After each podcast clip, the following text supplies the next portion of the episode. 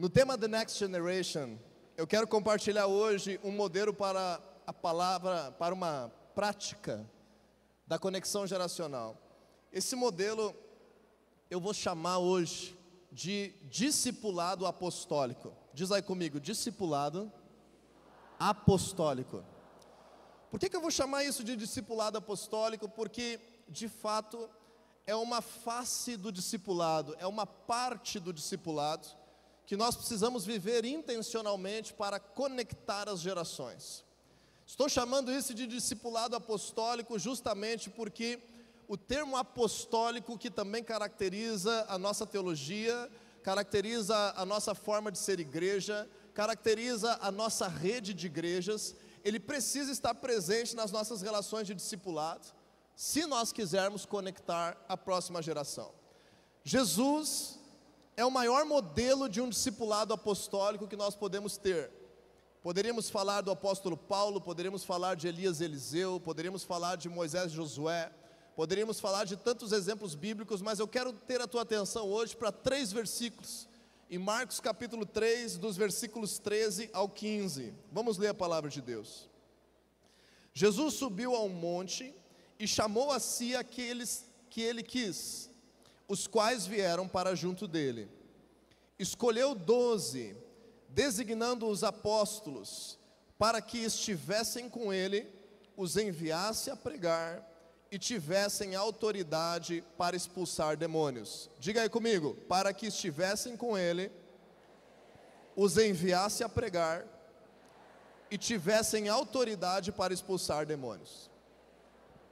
Eu preciso que você preste atenção nesse início para que você pegue o fio da meada do que, que é um modelo de discipulado apostólico que vai entrar na prática das nossas vidas, na prática dos relacionamentos lá dentro da célula, na prática da conexão das gerações nas igrejas locais onde nós estamos vivendo. Porque essa palavra de hoje, esse tema de que a próxima geração é a nossa missão, é um tema ao mesmo tempo natural e espiritual. Ou seja, nós precisamos sair daqui com uma consciência de nos multiplicarmos de forma natural e de forma espiritual, de forma a contemplar a nossa família natural e a contemplar a nossa família espiritual.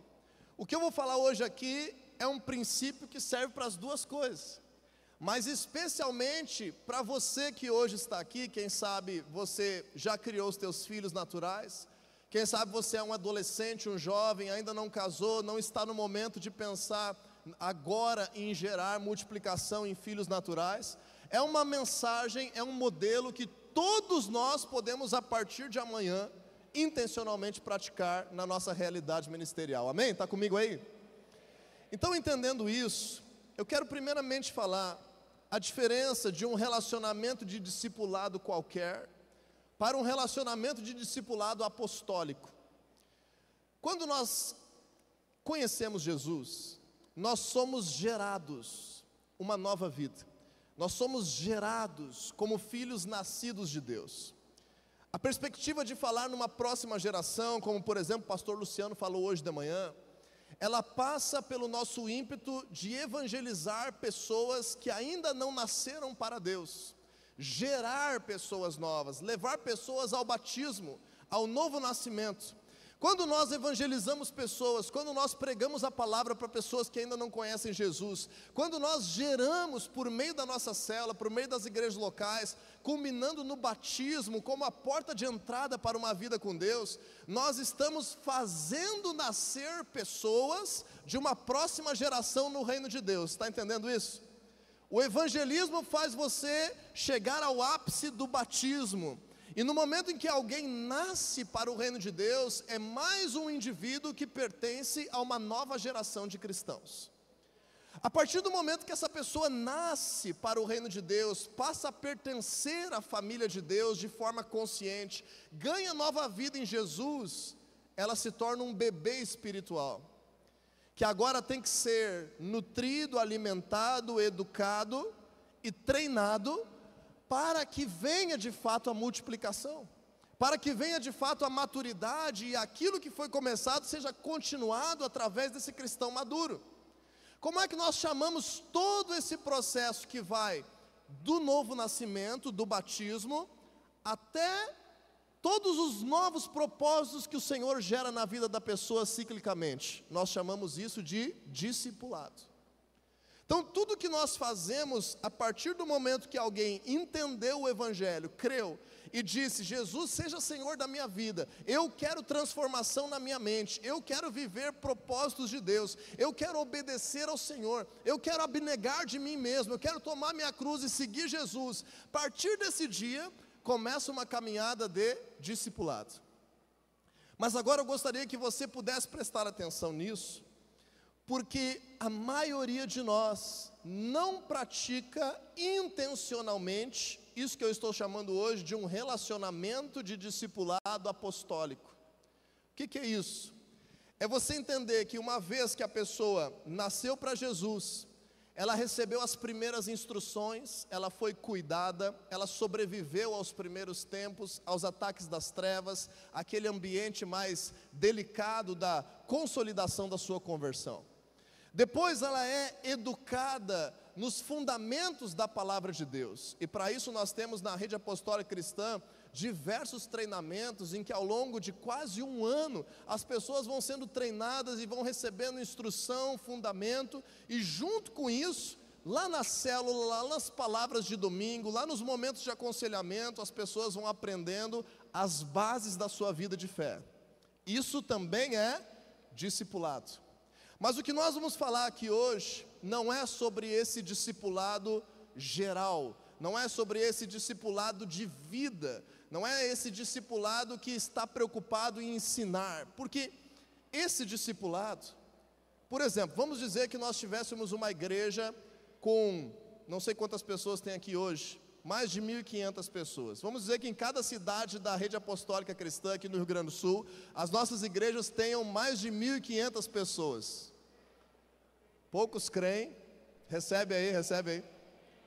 Vamos dizer que lá na sua cidade, a tua igreja agora tem 1.500 pessoas louvando Jesus. Ó, oh, glória a Deus.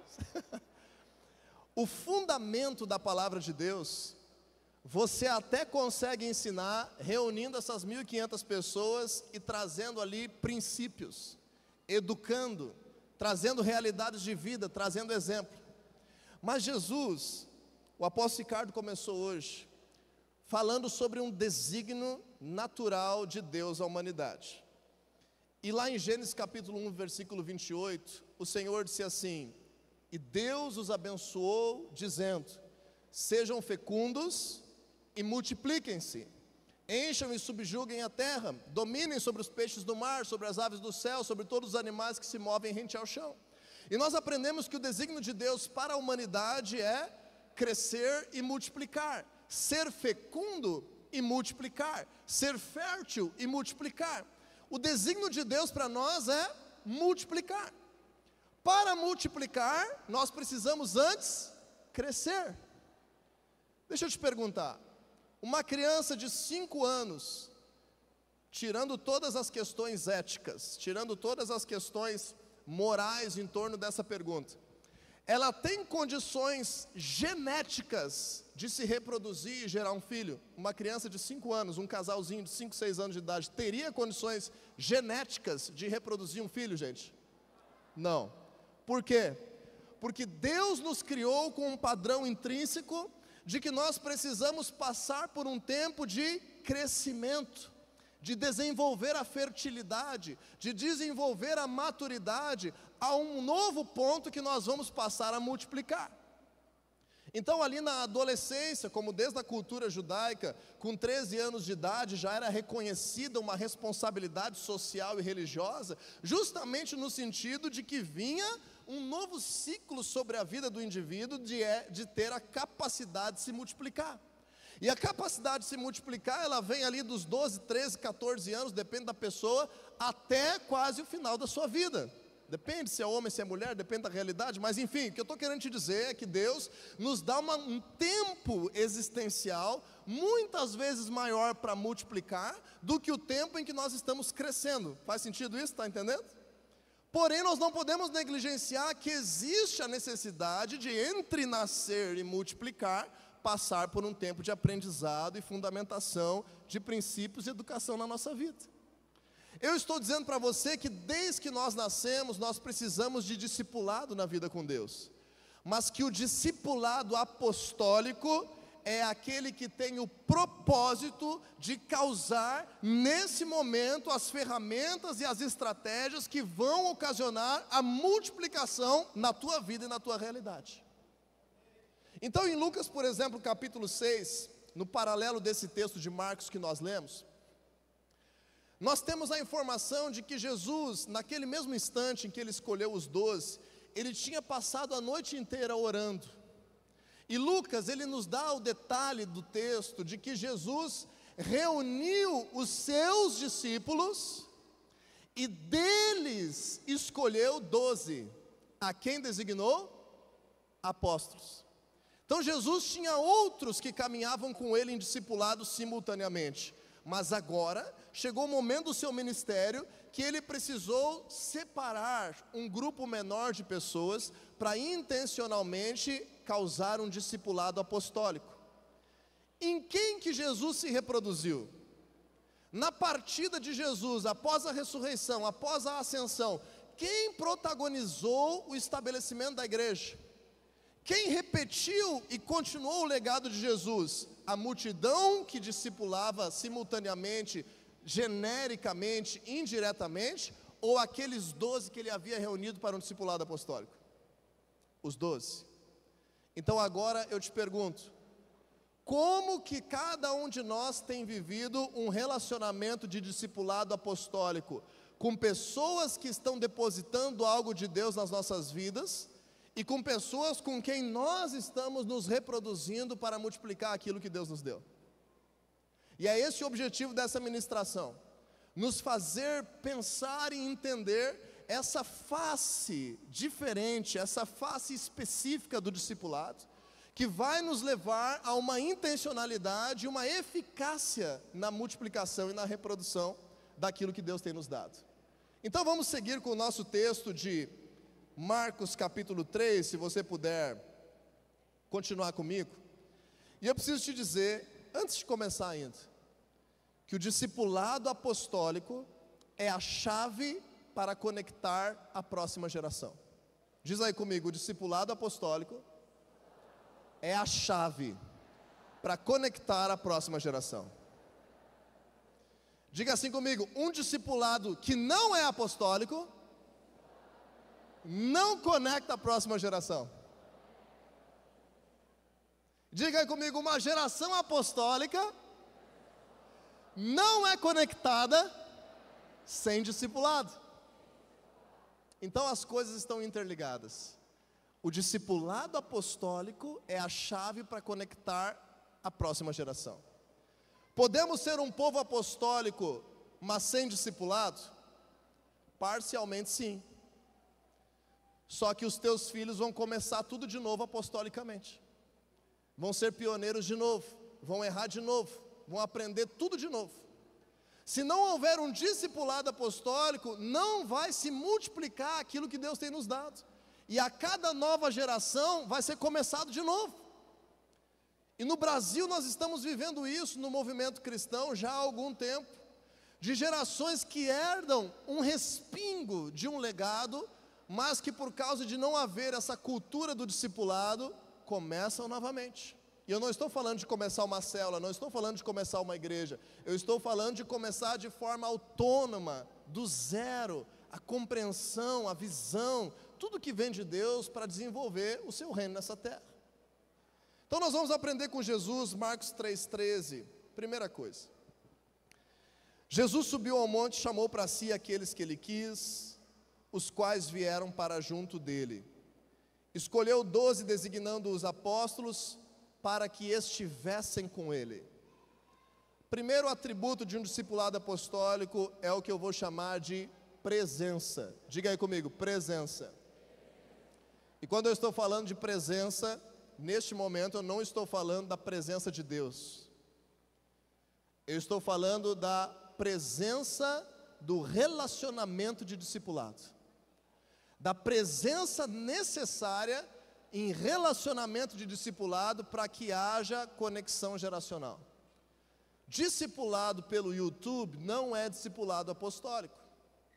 Discipulado pelas redes sociais não é um discipulado puramente apostólico. Ele vai ser uma mentoria, uma tutoria, mas não vai ser algo que você está se multiplicando na vida de outra pessoa, a não ser que você esteja fazendo uma chamada de vídeo em que você está presente, se conectando individualmente com essa pessoa. Então, quando eu falo em presença, eu estou falando que está claro na palavra de Deus que Jesus tinha um grupo grande de discipulado com quem era impossível praticar esse legado, essa, essa ideia de multiplicação simultaneamente. Então, Jesus precisou escolher com quem que ele passaria mais tempo, com quem que ele escolheria se reproduzir, quem que ele escolheria causar um treinamento intensivo, uma aceleração ministerial, uma reprodução daquilo que Deus deu, que só é possível pelo convívio. Só é possível pela conexão emocional, afetiva, cognitiva que é gerada num relacionamento em que ambos estão abertos a estarem presentes na vida um do outro. Quando nós falamos disso, logicamente, a presença relacional, ela é limitada a um grupo menor de pessoas. Então, Jesus ele fez isso em tempo integral, com 12 homens que abriram mão de toda a sua rotina para estarem sendo discipulados em tempo integral, 24 horas por dia. Eles viviam juntos, moravam juntos, viajavam juntos, comiam juntos, um tempo intensivo. Eu não estou aqui te dizendo que você precisa gerar 12 pessoas. Eu estou te dizendo que a presença relacional de um discipulado apostólico, ela é limitada a um grupo pequeno de pessoas. E quando nós entendemos isso, nós precisamos entender que a presença, ela é recíproca. Ou seja, a pessoa que já tem uma carga de Deus, que já tem um, um, uma bagagem, que já tem algo a oferecer àquele filho espiritual que está sendo gerado, essa pessoa precisa de propósito, escolher doar o seu tempo e a sua vida para aqueles a quem está discipulando apostolicamente. E pelo outro lado, quem recebe discipulado precisa abnegar da sua agenda e das suas prioridades para estar caminhando junto em discipulado com aquele que já recebeu alguma coisa de Deus, que está sendo conectado propósitos ali. Está conseguindo entender, pessoal? Está claro isso? Tenta deixar o sono lá do lado de fora do ginásio. E entende isso, porque para mim é, uma, é algo tão, tão precioso o que Jesus nos revela aqui. Jesus chamou para si aqueles que ele quis, mas aqueles que ele quis corresponderam os quais vieram para junto dele. A presença fomenta a inspiração. Você se inspira muito mais no discipulado quando você está perto. Mas a presença, ela também fomenta transparência. Você conhece os defeitos, você conhece as limitações de temperamento, você conhece reações espontâneas das pessoas. Na presença, nós podemos causar uma conexão realmente entre pais e filhos espirituais. E quando eu falo pais e filhos espirituais, eu não estou falando apenas de discipuladores do sexo masculino. Eu estou falando desse atributo, dessa relação paterna, de ter o anseio de se multiplicar, de fazer com que o seu legado, a sua herança, aquilo que tem recebido de Deus, passe para a vida da outra pessoa. Como é que a gente passa isso? Eu não sei se você já viu aquela brincadeira da pessoa tentar dar umas bibliadas na cabeça da outra para ver se entra a palavra de Deus na cabeça dela. Você já viu aquela brincadeira assim? Podia pegar o balão aí e fazer, né? Não, vamos deixar para outro lado. Quando a gente entende o discipulado, eu não me lembro quem falou aqui hoje de manhã, de que é como se nós, às vezes, pensássemos que é fazer assim uma oração e dizer assim: Senhor, eu pertenço à rede apostólica cristã, em nome de Jesus eu declaro agora que toda a sabedoria de 40 anos de ministério do apóstolo Ricardo venha sobre a minha vida, agora! Vai acontecer alguma coisa, gente? Não vai. Não dá para eliminar o relacionamento na multiplicação.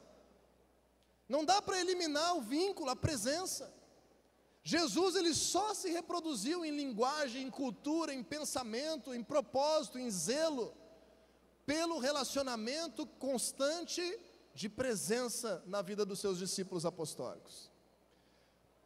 O segundo que eu gostaria de destacar como característica de um relacionamento discipulado apostólico está ainda no versículo 14, na segunda parte, que diz assim: Escolheu doze, designando os apóstolos, Primeiro, nós vimos agora, para que estivessem com Ele. Para que estivessem com Ele. Segundo, para que os enviasse a pregar. Diga aí comigo, discipulado apostólico tem o propósito de enviar. E essa é a segunda palavra que nós vamos falar hoje.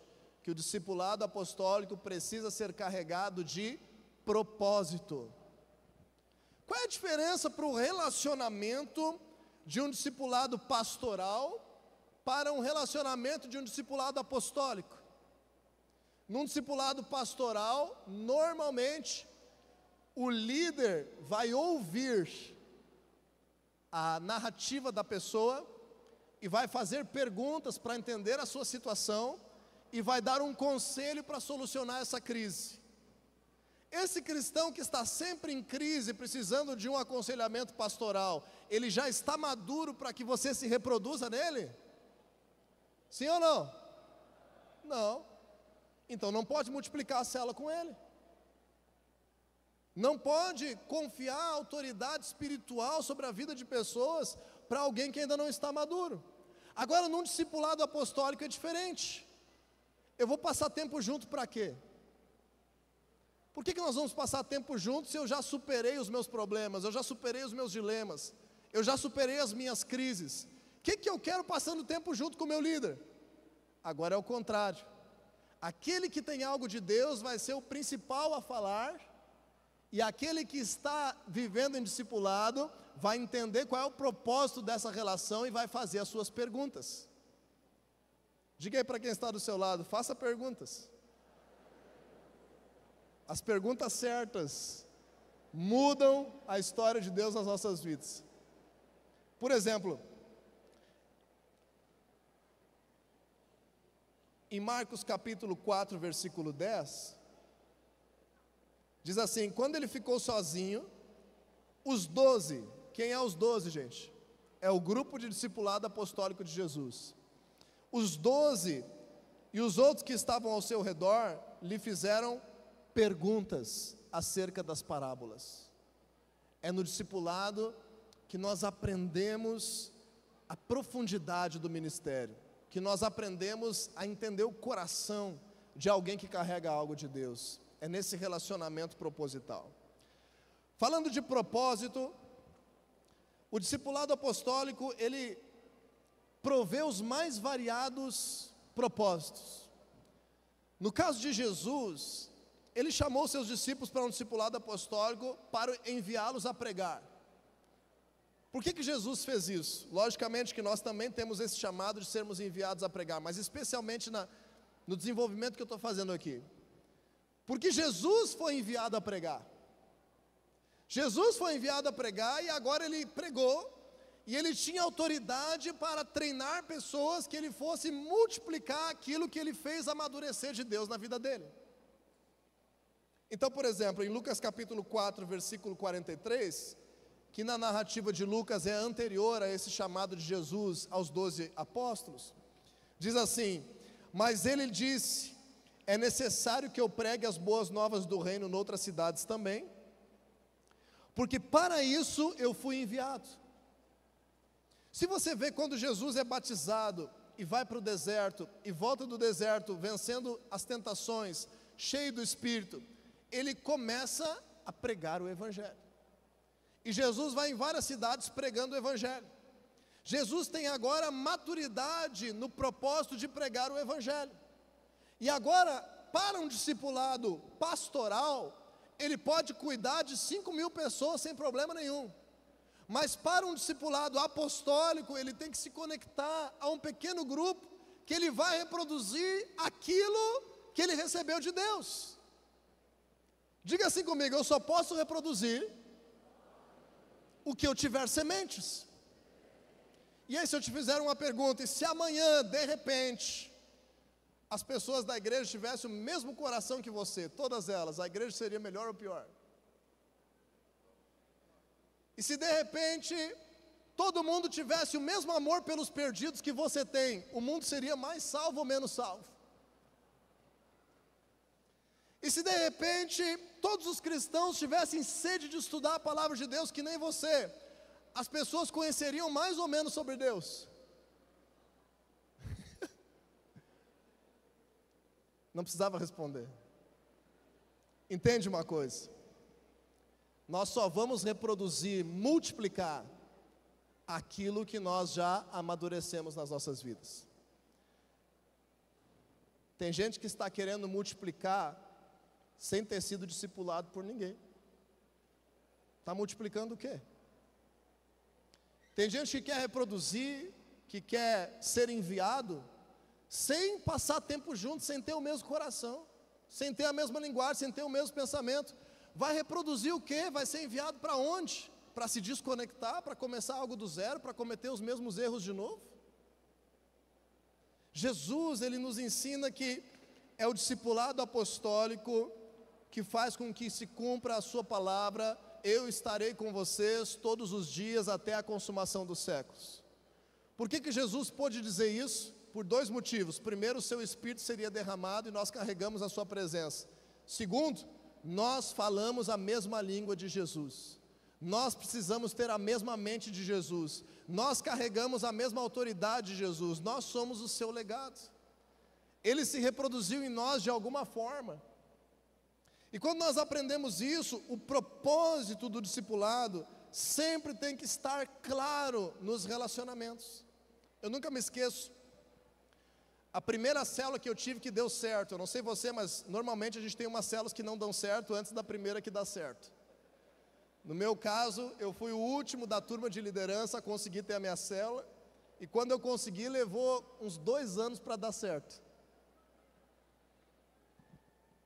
Quando eu aprendi algumas coisas sobre fazer a célula dar certo, eu um dia peguei o, o anfitrião da minha célula, e eu disse assim para ele: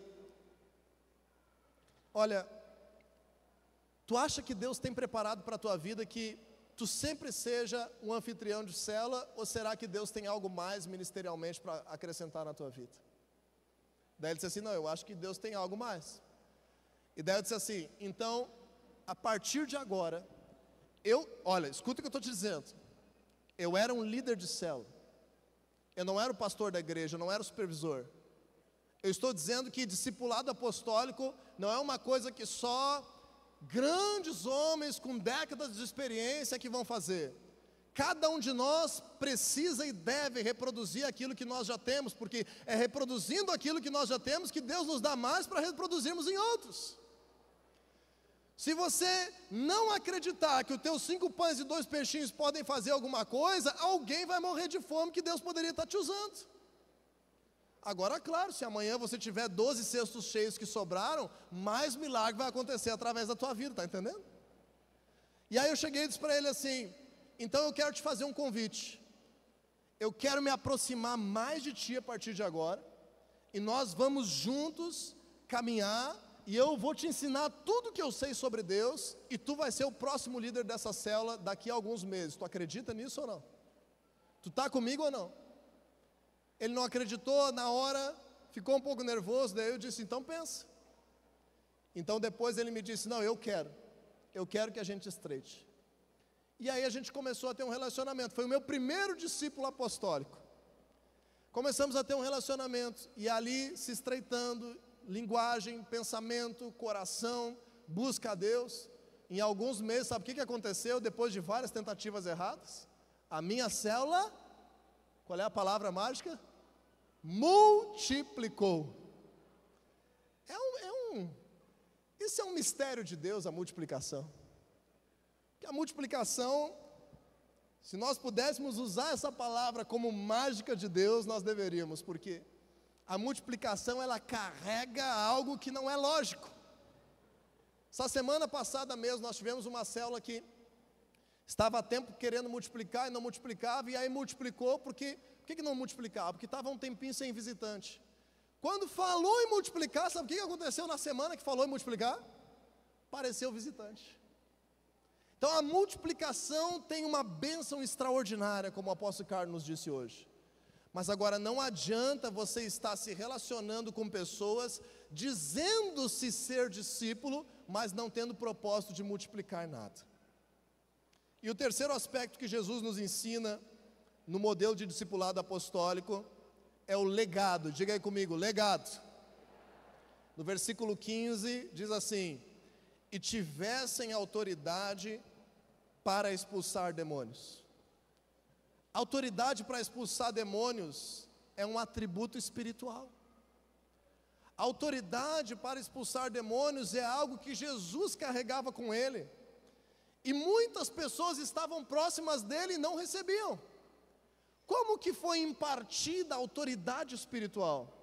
por meio de um relacionamento de discipulado carregado de propósito que causa agora a transferência espiritual de unção, de autoridade, daquilo que já foi recebido de Deus por quem está te gerando. Quando nós aprendemos isso, nós percebemos a importância dessa palavra legado. Legado tem a ver com aquilo que nós imprimimos na vida de alguém que mesmo que nós venhamos sair de cena, mesmo que nós venhamos estar em outro lugar, mesmo que nós venhamos morrer, algo de nós vai ficar penetrado, vai ser pervasivo, vai ser impresso no coração das pessoas. Quando nós entendemos isso, nós começamos a perceber que,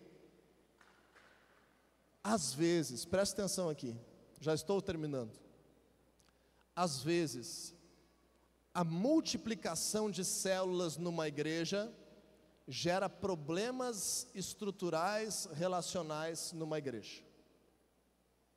Às vezes, o estabelecimento de supervisões numa igreja gera problemas ministeriais relacionais. Por quê? Porque nós estamos causando uma multiplicação que não foi regada por presença, propósito e legado.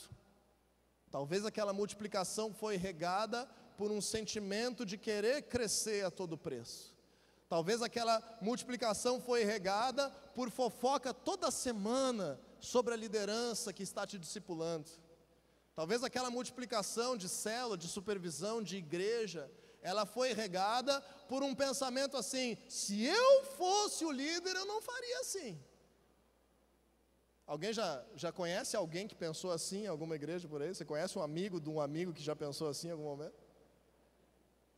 Quando a gente tem o coração errado, mesmo que multiplique, nós não estamos multiplicando o legado, nós estamos simplesmente sendo fecundos.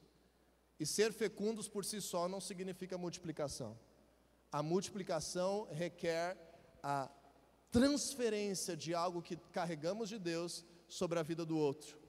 E o desejo intencional de se aproximar daquele que carrega algo de Deus e receber um novo patamar na sua vida que vai acelerar o seu destino e vai é, potencializar o seu ministério. Cuidado para não desejar o legado sem o preço da presença e a obediência aos propósitos. Legado sem o coração conectado não é multiplicação, é usurpação. Legado sem o coração conectado não é multiplicação, pode ser rebeldia, pode ser uma divisão ao invés de uma multiplicação. Quando nós aprendemos isso, nós aprendemos que o discipulado apostólico foi praticado por Jesus. O discipulado apostólico foi praticado também pelo apóstolo Paulo. Veja como é que Paulo disse na sua carta aos Filipenses: Tudo o que ouviram, viram, aprenderam e receberam de mim, isso vocês podem praticar. um compromisso de se reproduzir nas pessoas de forma idônea. E eu quero terminar essa ministração com o texto de Provérbios, capítulo 23, versículo 26. Vamos projetar aí. Provérbios 23, 26, conectando ao que eu estava antes conversando com o apóstolo Ricardo e também o que o pastor Altair ministrou. Diz assim: Meu filho, dê-me o seu coração, mantenha os seus olhos em meus caminhos. O discipulado apostólico envolve coração. As igrejas em célula que erraram na história foram igrejas que fizeram da célula uma visão empresarial, institucional e perderam o coração. As igrejas que tiveram problemas de graves de ruptura no sistema celular são igrejas que não praticaram discipulado apostólico, mas a competição hierárquica. Esse é o projeto das trevas para a tua vida. E não começou hoje nem dez anos atrás, começou lá no jardim do Éden. Ah, tu vai desobedecer? Ah, tu quer ser honroso? Ah, tu quer, tu quer respeitar todas as palavras do Senhor? Não precisa fazer isso. Ele sabe que se tu fizer diferente, tu vai ser tanto quanto ele. O diabo já falava isso lá no Éden para a serpente. Então, quando nós aprendemos isso, pessoal, Deixa eu te dizer hoje, você precisa tomar uma decisão. Diga aí para quem está do teu lado. Você precisa tomar uma decisão.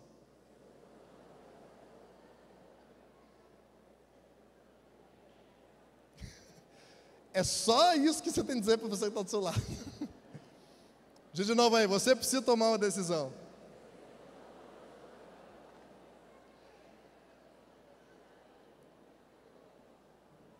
Diga assim: ou você anda em discipulado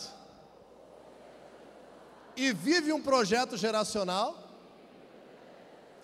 ou você faz o que você quiser e no final vai se dar mal. O que, que você escolhe? Esses dias eu postei nas minhas redes sociais.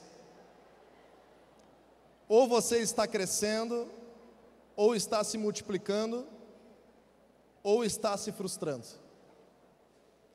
Ou você está crescendo, ou você está se multiplicando, ou está se frustrando.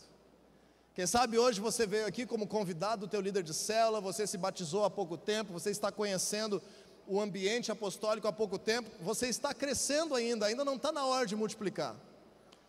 Talvez hoje você sabe que deveria se multiplicar, e está na hora de você trabalhar para isso. Mas quando nós negligenciamos o crescimento ou negligenciamos a multiplicação, nós estamos caminhando rumo à frustração. E depois que passa o tempo da fertilidade, tem coisas que não multiplicam mais na nossa vida. É como na, na existência humana. Esse é o tempo de nós olharmos a próxima geração como a nossa missão mas também nos colocarmos em relacionamentos apostólicos de discipulado, que vão nos conectar àqueles que vieram antes de nós, os nossos pais espirituais.